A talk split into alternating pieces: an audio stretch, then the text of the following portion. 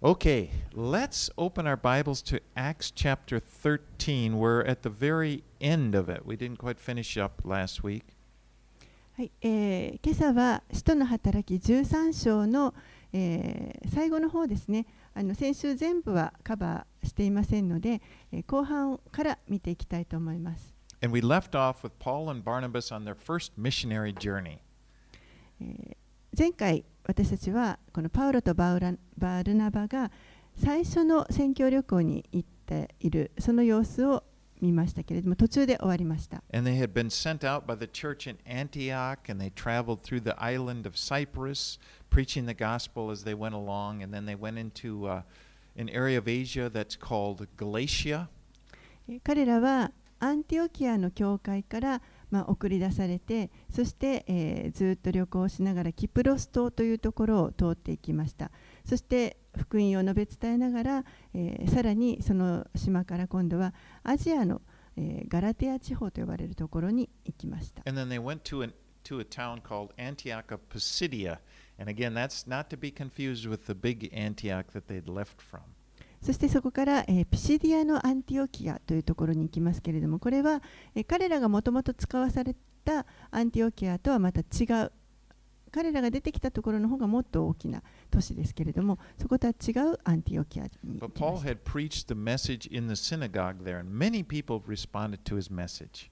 パウロは、えーこのユダヤ人の街道で、えー説教をしましてそして多くの人たちが、えーそれにそのメッセージに応答しました And so let's begin with verse 42. Let's read 42 through 47. はい、では、えー使徒の働き13章の、えー42節から47節までお読みします。42節2人が街道を出るとき、人々は次の安息日にも同じことについて話してくれるように頼んだ。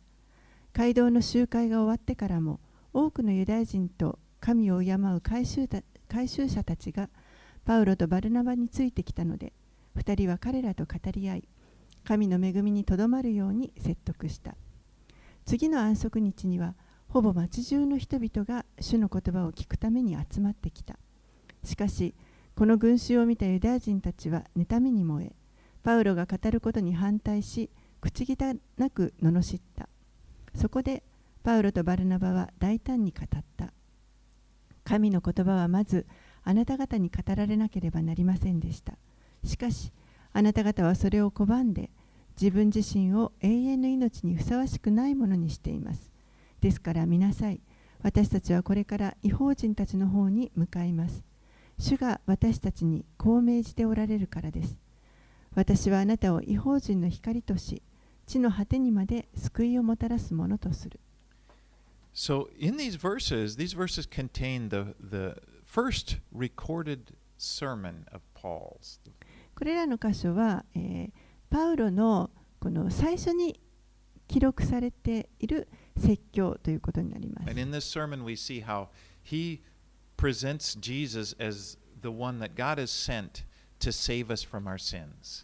その説教の中で彼は、えー、イエスこそが私たちの罪から私たちを救い出すために神が使わされた方であるということを述べ伝えました。In 38 and 39, he says, Let it be known to you, therefore, brothers, that through this man forgiveness of sins is proclaimed to you, and by him everyone who believes is freed from everything from which you could not be freed by the law of Moses.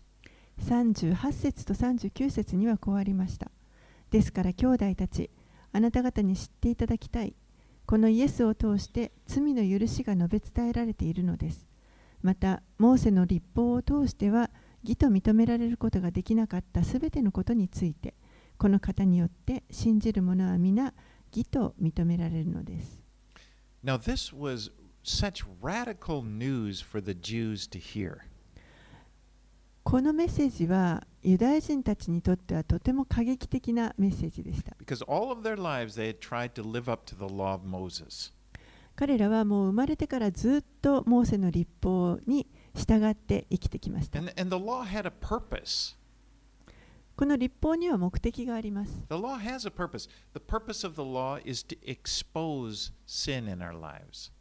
目的の持つそのあ立法が持つその目的というのは私たちの罪を明らかにするということです。そして、えー立法はその目的を非常によく果たしています。You know, there's nothing wrong with the law. The law, as, as David, the psalmist said, it's perfect. 立法にあの何か足りないところがあるわけではありません。これはもう完全な教えであるとダビデも言っ But, てい but ま it's す。like a plumb line. I was talking to Mika. She said they had trouble finding that. we, we used to, you know, with, with, with like a construction worker uses a plumb line to tell what's straight up and down. でそれはですねまるであの、えー、と側円線というんですけれども側円線とか水準とかいうのかな言葉だとちょっと難しい言葉なんですが建築の時にあのまっすぐになってるかどうかを測るためにこう紐の先に重りがついていてそれでそのまっすぐかどうかというのを測るものです。And so, you know, そのようなものだということです立法は。we, the law comes in by our lives, and we can tell if, if our lives are straight or not. ですからその立法が、えー私たちの隣に来ることによって私たちのこの人生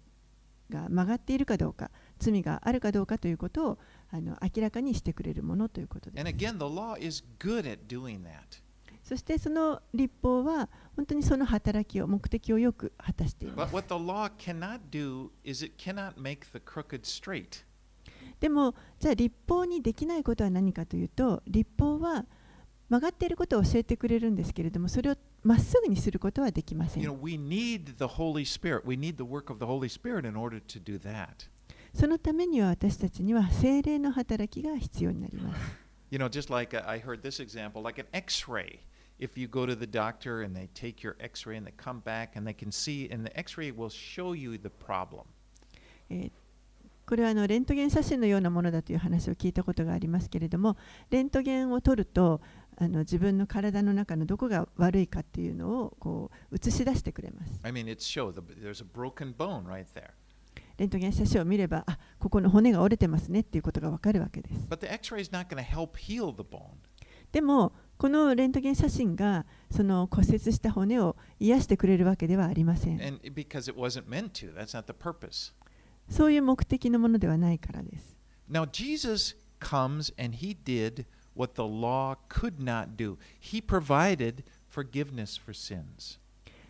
イエスが来られた時にイエスは立法にはできないことをしてくださいました。それが、この罪の許しというものを提供するということです。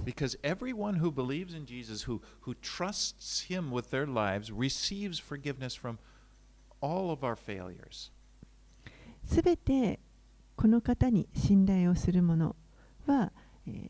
この自分たちのすべての失敗とか間違いというものを許していただく、その許しを受け取ることができます。More. He doesn't just point out our failures, he cleanses us from them. ですから立法と違ってイエスは、えー私たちのこの人生の中で間違っている部分を教えてくれるだけではなくてそれそこから私たちを清めてくださいます And then he teaches us how to overcome them.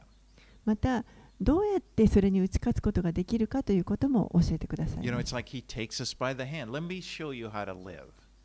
手を取ってどうやって生きたら良い生きて歩んでいったら良いかを教えてあげようとしてください You know how he said in, in Matthew, Come to me, all you are weary and heavy laden. I'll give you rest. I'll learn from me. マタイの福音書の中でもイエスはこう言われました。すべて重荷を負っている人たち、人は私のもとに来なさいと、私から学びなさいと言われました。But so the people that are hearing this at the synagogue, they think, they hear this from Paul and think, This is great news. ですからこの街道でパウロのメッセージを聞いた人たちにとっては、あこれは素晴らしい知らせだと思い never ました。heard anything like this before. こんなことは今までかつて聞いたことがない。そして人々はまた次も来てあの語ってくださいと頼みました。But, けれども、この福音のメッセージについて、す、え、べ、ての人が、そこにいたすべての人がこれを喜んでいたわけではありません。They, they became jealous.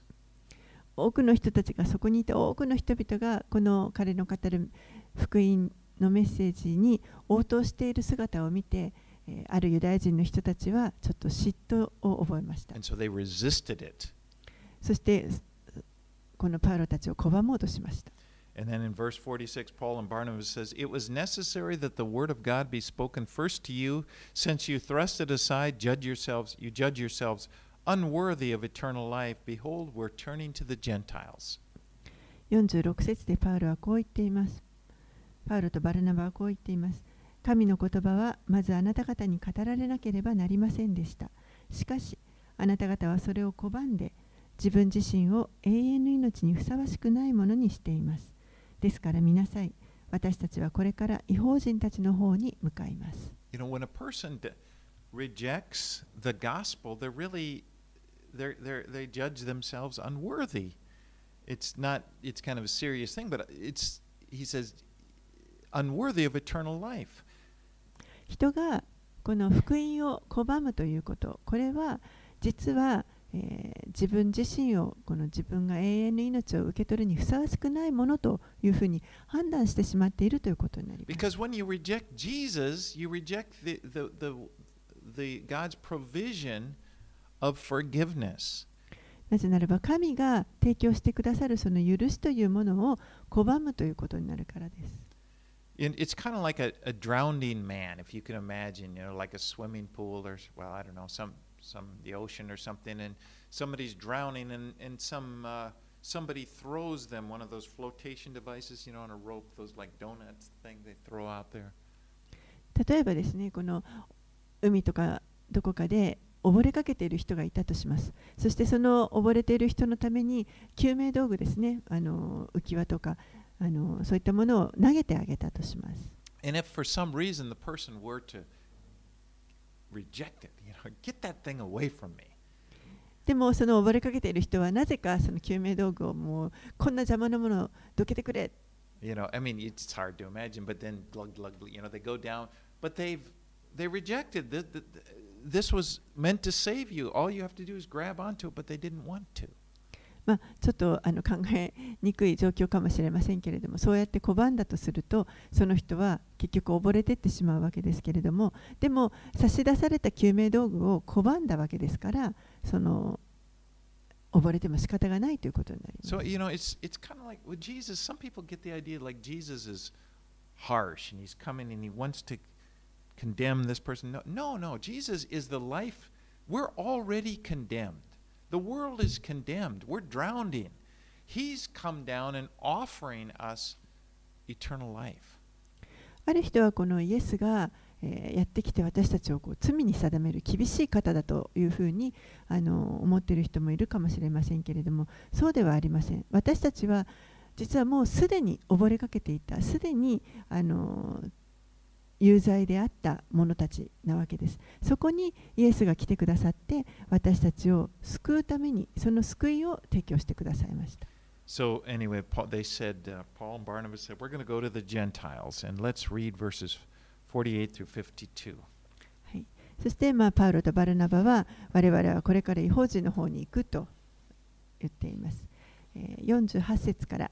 52節をお読みします。違法人たちはこれを聞いて喜び、主の言葉を賛美した。そして永遠の命に預かるように定められていた人たちは皆信仰に入った。こうして主の言葉はこの地方全体に広まった。ところがユダヤ人たちは神を敬う貴婦人たちや町の主だった人たちを先導してパウロとバルナバを迫害させ2人をその地方から追い出した2人は彼らに対して足の塵を払い落としてイコニオンに行った。弟子たちは喜びと精霊に満たされていた。違法人たちは、この福音を聞いてとても喜びました。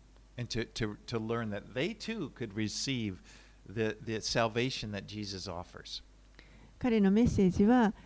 違法人たちもまた、イエスが提供してくださる救いを受け取ることができるというものでした。And it says, As many as were appointed to eternal life believed. そして、えー永遠の命に預かるように定められていた人たちは皆信仰に入ったとあります。So, you know, the Bible teaches that salvation, that our salvation is a result of our choice, that we have a choice to receive Jesus or not to receive him. 聖書は、えー私たちにこの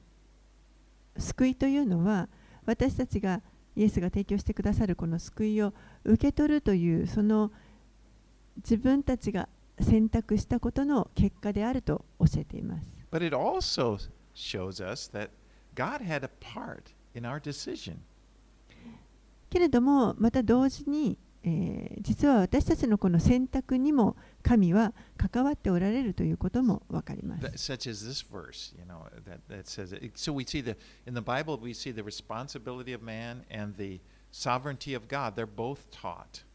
今読んだ箇所がまさにそうですけれども、え、ですからこの救いというのは人の責任もあ,るありますし、人が自分で選ぶというその責任もありますしまた神神の主権がそこに関与しているということも同時に教えています。Like for example, 1 Timothy 2:4 says, "Whoever desi- that God desires all people to be saved and come to the knowledge of the truth." 例えば第一テモテへの手紙の2章4節には神はすべての人が救われて真理を知るようになることを望んでおられますと書かれています I。mean, it basically says God wants everybody to be saved. 基本的に神はすべての人に救われてほしいと願っておられます。 So then, but then you think, well, you read that verse, but then you read this one here in Acts. But as many who are appointed to believe, believe, and he wants everybody to believe. It's like, how do you put those two together? でも、じゃあすべての人がと言っているのに、今先ほどよ読んだ箇所のようにですね、永遠の命に預かるように定められていた人たちは皆信仰に入ったという、この2つをどうやって両立してあの読んだらいいのかということになります。And I don't. There's a certain mystery to it that I just, I'm happy to say, well, I, I don't know it all. でここにはちょっと、あのーなんていうんですかね、不思議なものがあって、あのー私ははっきり分かりません。でも分からなくていいと思っています。I just, That I'm able to receive salvation. 私自身は自分が救いを受け取ることができたということを喜んでいます。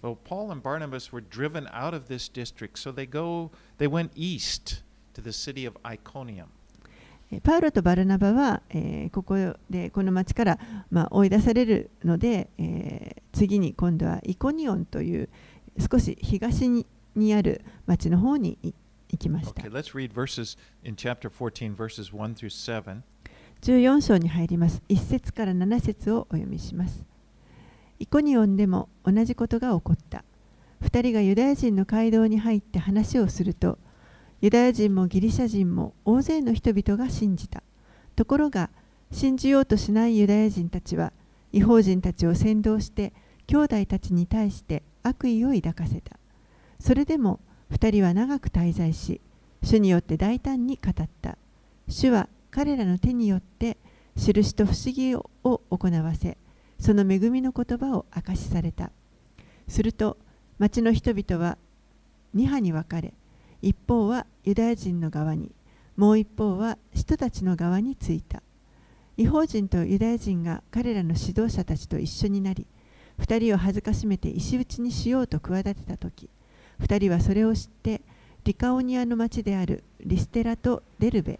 およびその付近の地方に難を避け、そこで福音の宣教を続けた。So they, they again they go to the synagogue first and they preach the message of Jesus to them. えー彼らはまたこのイコニオンで、えーユダヤ人の街道に行って、そこで、えー彼らにイエスについてのメッセージを語りました kind of. これがあのいつもパウロがあの町に入ったら行うパターンです。あるユダヤ人たちもまたある違法人たちも彼の話を聞いて信じました。And but those who didn't believe stirred up trouble. でも信じなかった人たちがちょっとここで問題を起こします。 And they tried to poison the people's minds against the gospel. 福音に対して人々にこう悪意を抱かせようとしました。 But I find it interesting that the response of Paul and Barnabas to this was not to run away. It says that so they stayed for a long time and continued to preach the gospel. ここで面白いなと思うのは、パウロとバルナバは、その、えー反対に対しても、えーそれに対してそこから、その町から逃げていくのではなくて、えーむしろそこに長く滞在した、そして、えー語り続けたということが書かれています。You know, re- resistance to the gospel doesn't mean that, okay, 福音を拒むということに対して、あ、分かった、じゃあもう諦めようということではありません。これは霊的な戦いです。聖書は私た、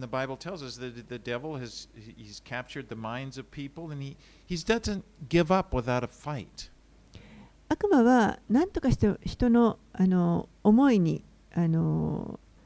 働いて、きかけてこれを福音を拒ませようとしますから、えー、この悪魔はもう戦わずして諦めるということは決してありません。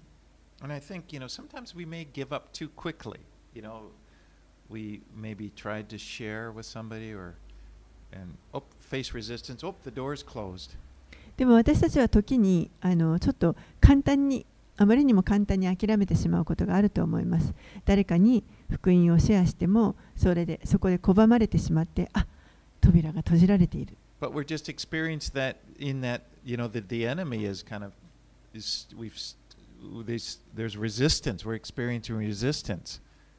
でもそれは、え、敵である悪魔によるこの抵抗を、ま、私たちはそこであの直面しているということです。私は人々が私に対して諦めないでくれたことを本当に感謝しています。私は高校生の時本当に福音に対してあの反対していました。もう本当に馬鹿げてると思ってあの笑っていました。As did my friends. 友人、クリスチャンの友人を本当に馬鹿にしていました。 But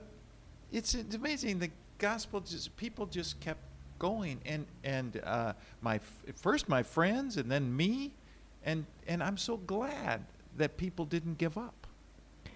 でもあの 本当に彼らは諦めずにですね私の友人も諦めず私のことについて諦めずにこう伝え続けてくれたことを本当に私は感謝しています。And anyway, it says the, the, the, the resistance got so strong here, they wanted to kill them. They wanted to stone Barnabas and Paul. So they, they fled Lystra and they went 35 miles, s- uh, 35 kilometers south でまあここであの彼ら Lystra. I mean, they, they fled to Lystra. I'm sorry. 彼らに対するこの、抵抗福音に対する抵抗というのがどんどん大きくなっていっていよいよ彼らを石打ちにしようというふうに企んでいるということが分かりましたので彼らは、えーそこから南に約35キロぐらい下がったリステラというところに、まあ、難を避けて逃げていきました。Okay, let's read verses 8 through 13. 8節から13節をお読みします。さて、リステラで足の不自由な人が座っていた。彼は生まれつき足が動かず、これまで一度も歩いたことがなかった。彼はパウロの話すことに耳を傾けていた。パウロは彼をじっと見つめ、癒されるにふさわしい信仰があるのを見て、大声で、自分の足でまっすぐに立ちなさいと言った。すると彼は飛び上がり、歩き出した。群衆はパウロが行ったことを見て声を張り上げリカオニア語で神々が人間の姿をとって私たちのところにお下りになったと言った。そしてバルナバをゼウスと呼びパウロが主に話す人だったことからパウロをヘルメスと呼んだ。すると町の入り口にあるゼウス神殿の祭司がお牛数頭と花輪を門のところに持ってきて群衆と一緒に生贄を捧げようとした。So at Lystra, it said they, they came across. Uh, did I get the, the place right? The next day I went down to Derby. Every church- Okay. Yeah. Oh, the, okay. Yes. At Lystra, they come across this man who is lame from birth. リステリステラで、えーこのパウロとバルナバは生まれつき歩けない人に会いました And it said Paul looked intently at him, and somehow Paul was able to see that this man had faith to be healed. そしてこの熱心に聞いているその人をパウロが、えーじっとこう見つめてですねそして、えー何かこの人には癒されるにふさわしい信仰があるということを見て取りました faith keep in mind, he's never walked before. おそらくこの人には本当に特別な信仰が与えられていたと思いますなぜならば生まれてからずっと歩くことができなかったからです.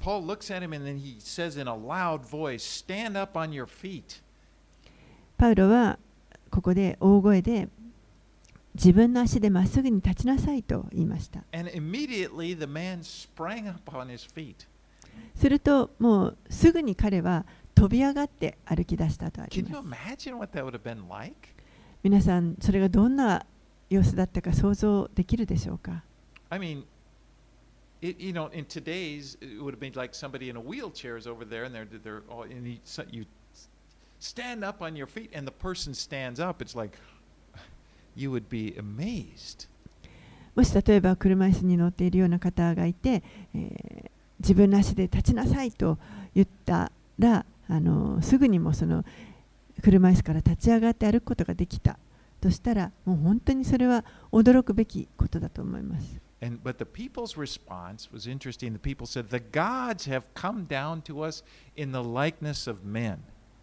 でこれを見た人たちの反応というのがまた興味深いんですけれども神々が人間の姿をとって私たちのところにお下りになったと言いました。Now there is some really interesting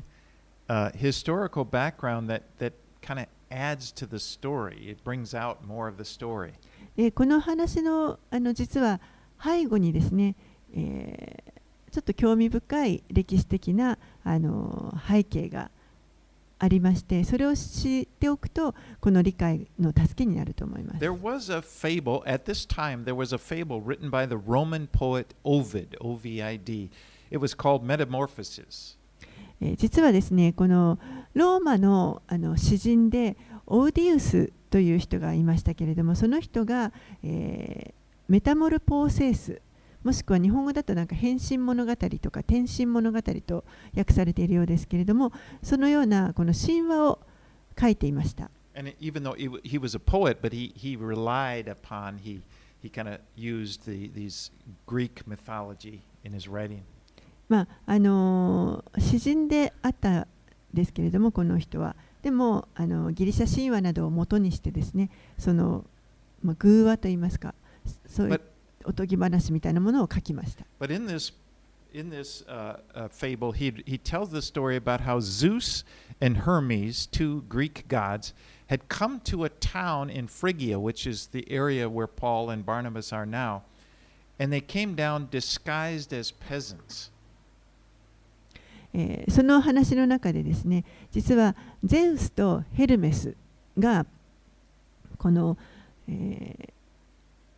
ちょっと百姓のような格好に紛争をしてそして、えーフィリギアというところにやってきます。このフィリギアというのがこのリストラリステラがあった町になりますけれどもそこにやってきました。話の中ですね they went around the town looking for a place to stay. You know, they're dressed like poor people, but no one would give them any place to stay except an elderly couple named Baucis and Philemon. えそしてその、まあ、みすばらしい格好をしてそして、えその町に入っていって、あの誰か止めてくれる人はいないかとこう探し回るわけですけれども、えー誰もこの2人を止めてくれる人がいませんでしたただ、えー一組の、えーボーシスとフィレモンというあのちょっと高齢の老夫婦だけが彼らを迎え入れてくれまし And た。then, so, so uh, according to this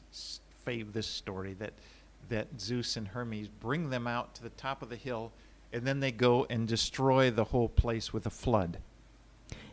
えーすると、えーその後でですねこのゼウスとヘルメスはこの2人老夫婦を、まあ、あの丘の上に連れて行って町を見下ろ見下ろせるところに連れて行ってそしてそこでその町自体を滅ぼしてしあの洪水によって滅ぼしました.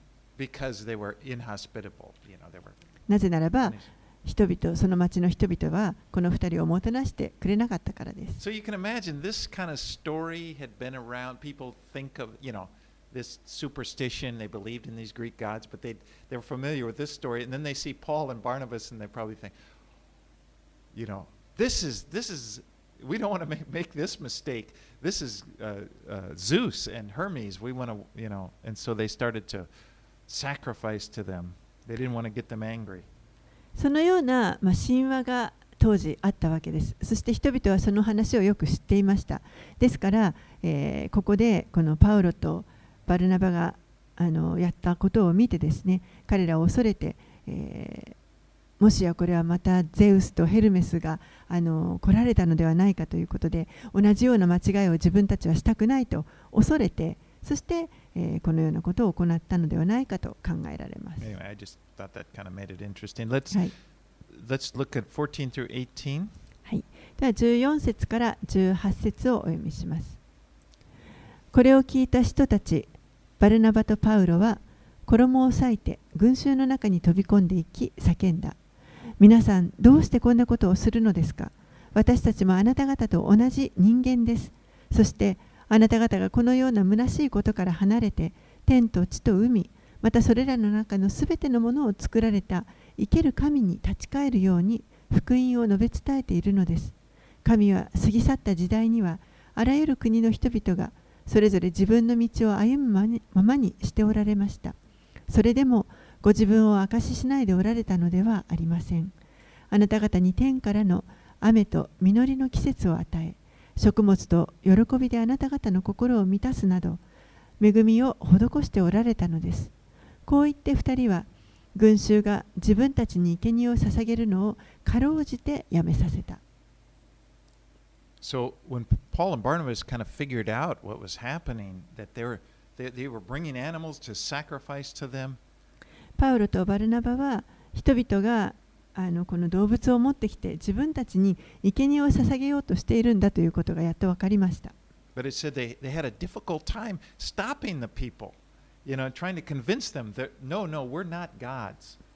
でもその人たちを止めるのがなかなか苦労しました。自分たちは、え、彼らがその拝もうとしている神々などではないということを、ま、何とか説得しようとします。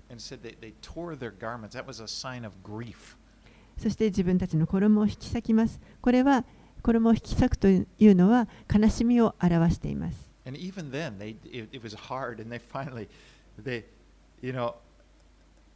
they they tried to convince the people that they weren't God. God is much different than who He thinks they think He is. でもなかなかこの自分たちが、えー彼らが考えるような神ではないということを説得するのは、えー骨が折れることでした。神というのは彼らが考えているよりもはるかに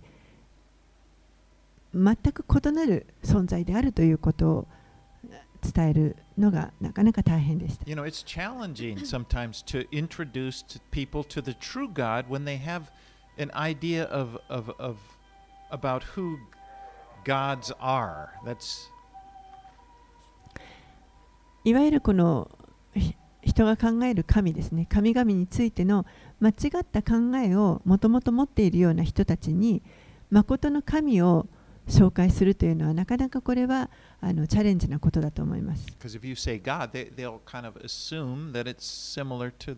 they. 神というとその人たちは自分たちが考える神の姿を、まあ、思いあの浮かべてしまうからです。But Paul urges them, verse 15, to turn from these vain things to a living God who made heaven and earth, the sea, and all that is in them. 15節でパウロは、まあ、彼らに一生懸命あの進めてこう言います。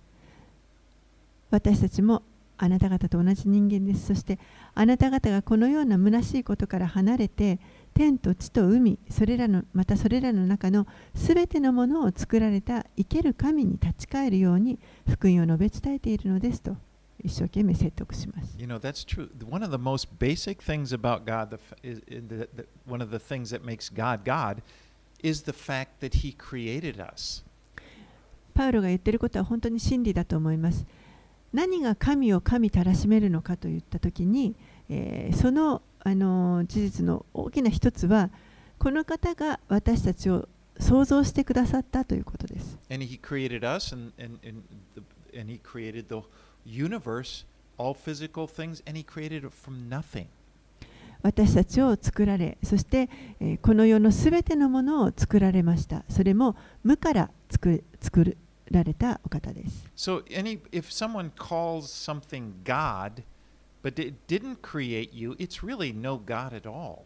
ですから人があの何かに対して神と呼んだとしてもその神が全てのものを作った方でなければそれは神ではないということになります And。you know, even what's more, also what's true is that there's only one God, because you only have one Creator. そしてまた、えーこの創造主なる方というのは唯一の神です。In this, just like you only have one mother, you only came from the body of one woman. 皆さんも一人の母親から生まれたと思います。同じようにこの私たちを生み出してくださった方は唯一です。So anyway, back to the story here. Paul and Barnabas, they're barely able to stop the people from worshiping them. えーパウロとバルナバは、えーなんとかかろうじて人々が彼らを礼拝することを、まあ、止めることができました。Let's read on 19 through 23. 19節から23節をお読みします。ですから私の判断では違法人の間で神に立ち返る者たちを悩ませてはいけません。ただ偶像に備えて汚れた者とみだあごめんなさい間違えました。15章読んじゃいました。14章の20あ19節から23節。ところがアンティオキアとイコニオンからユダヤ人たちがやってきて群衆を抱き込みパウロを石打ちにした。彼らはパウロが死んだものと思って町の外に引きずり出した。しかし弟子たちがパウロを囲んでいると彼は立ち上がって町に入っていった。そして翌日バルナバと共にデルベに向かった。2人はこの町で福音を述べ伝え多くの人々を弟子としてからリステラ、イコニオン、アンティオキアとキアへと引き返して弟子たちの心を強め信仰にしっかりとどまるように進めて私たちは神の国に入るために多くの苦しみを経なければならないと語った。また彼らのために教会ごとに長老たちを選び断食して祈った後彼らをその信じている主に委ねた So the, the, here we see the same people that were ready to worship Paul were quickly persuaded to try to kill him. ここで、えーこのパウロたちを、まあ、礼拝しようとしていた人たちが、えーまさにその同じ人たちが、えーすぐにも今度は彼を殺そうとしました。You know, people are fickle. 人というのは本当に変わりやすい存在です。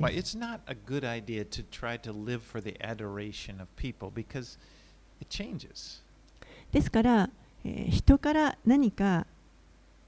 崇拝してもらおうと、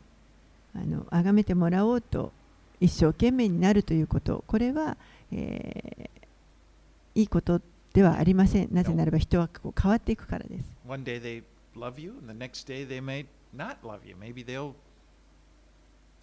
Hopefully, won't try to stone you, but you know. ある日はあなたのことを愛してくれるかもしれないですけど次の日になったらもうそうじゃないかもしれないあの願わくは石打ちにされないことを願いますけれども Well, they, anyway, they did stone Paul here, and it, it's it's really quite a story. They stoned him and they dragged him outside of the city thinking that he was dead. えーとにかくここでは人々はパウロを石打ちにしました。そして、え、もうパウロが死んだものと思って町の外に引きずり出したとあります。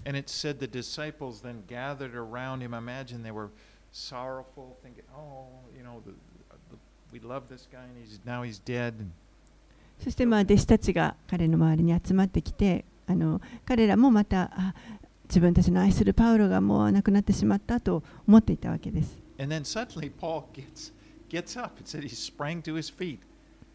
でも突然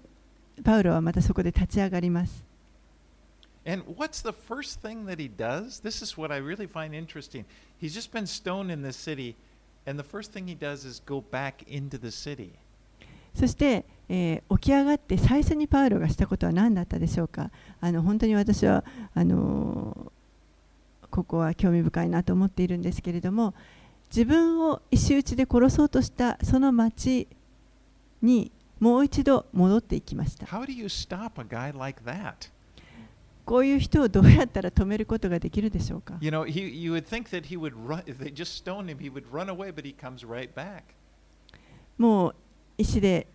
石を投げてですねあの外に追い出したと思っていたのにまた戻ってきました There's a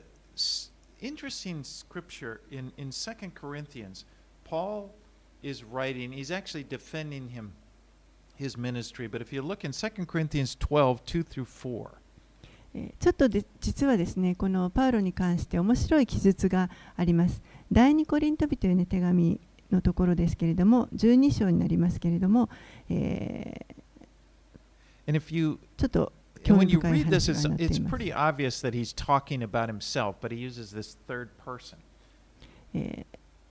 おそらく自分自身のことを語っていると思うんですけれども、でもまるで第三者のことを語っているようにこの手紙で書いています。Was caught up to the third heaven, whether in the body or out of the body, I do not know. God knows. And I know that this man was caught up into paradise. Whether in the body or out of the body, I do not know. God knows. And he heard things that cannot be told, which men cannot utter. 第二コリント人への手紙の12章の2節から4節私はキリストにある一人の人を知っています。この人は14年前に第三の天にまで引き上げられました。肉体のままであったのか私は知りません。肉体を離れてであったのかそれも知りません。神がご存知です。私はこのような人を知っています。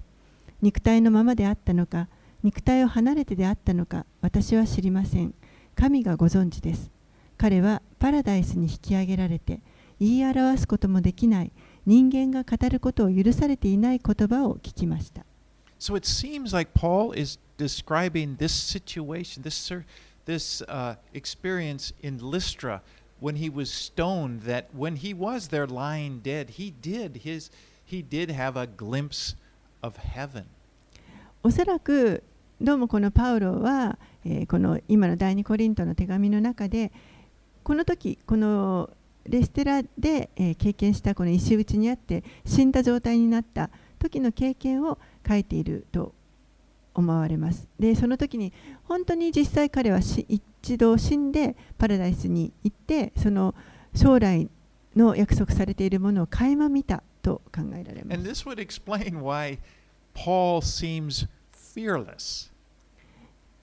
ですからあのパウロはここで全く恐れがなかったということがわかると思います He。wasn't afraid of what people could do to him.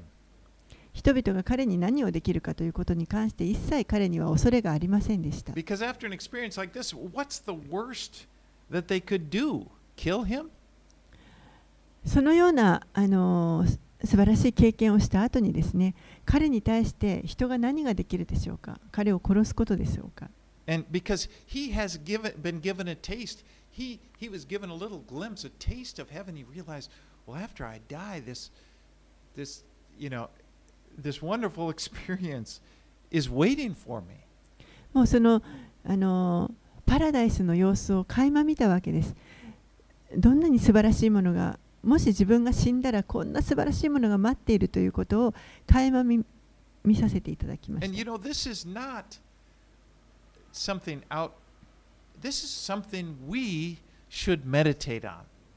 そしてこれは実は私たちもそのようにあの思いを馳せるべきことです。You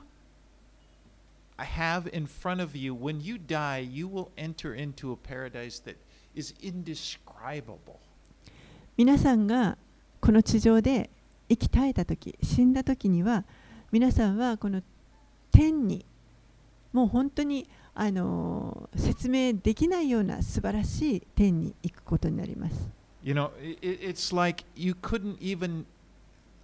somebody could go there and come back and tell you, they couldn't even tell you how wonderful it is. That is what's waiting for you. もう誰かがそこに行って戻ってきた人がいたらもう本当にそれはその素晴らしさは言葉に表せないというそのような素晴らしいものが皆さんの将来に待っています。 And to be firmly convinced of that in this future that we have with the Lord, it gives us the courage that we need to face the trials right now. そしてそのようにこの将来主と共にそのような素晴らしいところにいることができるというその確信を固く持っているならばこの地上でのさまざまなまあ試練というものにも私たちはえー勇気を持って立ち向かうことができます。Well, anyway, Paul and Barnabas, they go back and they're, they're encouraging the believers in the churches. パウルとバルナバは、えーまあ、教会に行って、また信じた者たちを励まし続けました。Now, interestingly, we know of two of the believers that were there in Lystra. おそらくこのリステラというところに二人あの,の人が二人の信者がいたと考えられます。Later, we'll, when he writes to Timothy, who will be his young disciple, he will write about his. And Timothy was from Lystra, and he talks about his mother and his grandmother, who are godly people, and they were they were no doubt there when Paul was there. 後にあのパウロがテモテに手紙を書くあの書いていますけれどもテモテというのは、えーこの後後にあのパウロの弟子となっていく人ですけれども彼は、えーリステラ出身でしたそして彼の母親とそして、えーそ祖母ですね彼の祖母にあたる2人がこのリステラにいたということがその手紙の中に書かれていますのでこの時におそらくいたと思います。And then we read in 2 Timothy how Paul he passes the baton on to Timothy. He knows he's going to die. He says, "I've run my course. I've run my race. Now waiting for me. You know, it's like I'm そしてその手元に対してパウロは、えー手紙を書いてこの信仰のバトンが受け継がれているということを書きますしそしてまた同時に自分はこの走るべきレースを走り終えた。でもこの先にはあの天に素晴らしいゴールが待っているだけだということをまあその手紙の中で書いています。Okay, let's finish up by reading 24 through 28. では24節から28節をお読みします。2人はピシディアを通ってパンフィリアに着き、ペルゲで御言葉を語ってからアタリアに下り、そこから船出してアンティオキアに帰った。そこは2人が今回成し終えた働きのために、神の恵みに委ねられて送り出されたところであった。そこに着くと、彼らは教会の人々を集め、神が自分たちと共に行われたすべてのことと、違法人に信仰の門を開いてくださったことを報告した。そして2人はしばらくの間、弟子たちと共に過ごした。And so, if you look at the map, you'll see that they kind of went back the way they came, you know, and strengthening the churches, and then they went down to uh, down to the Mediterranean Sea, and then they got on board and they sailed back along the Mediterranean to to Antioch, the city they started from. They didn't go back through Cyprus. えー地図を見ますとですね、わかると思うんですけれども、えーこのパウロとバラナバは、えーアンティオキアから出発してずっと宣教旅行に行きまして、えーまたその同じ、えー経路をたどって戻って、ほぼ同じところを通って戻ってきています。そしてその戻る途中途中で、えー教会を、あの力づけてつけづけながらずっと戻ってきてそして地中海のところに来てそこから船に乗ってアンティオキアに戻っていきました、まあ、最後は帰りの時にはキプロス島には寄っていません And then they, they returned to the church, the, big, the church in Antioch that had sent them out.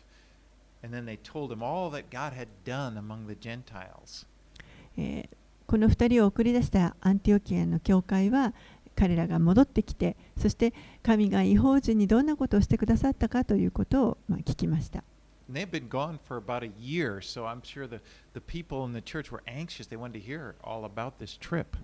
彼らは実はこの宣教旅行にもうほぼ1年ほど出かけていましたので、え、このアンティオキアアンティオキアの教会の人たちは、えーもうどうなっているかとこうずっと気にしながら彼らの報告を待っていたと思います。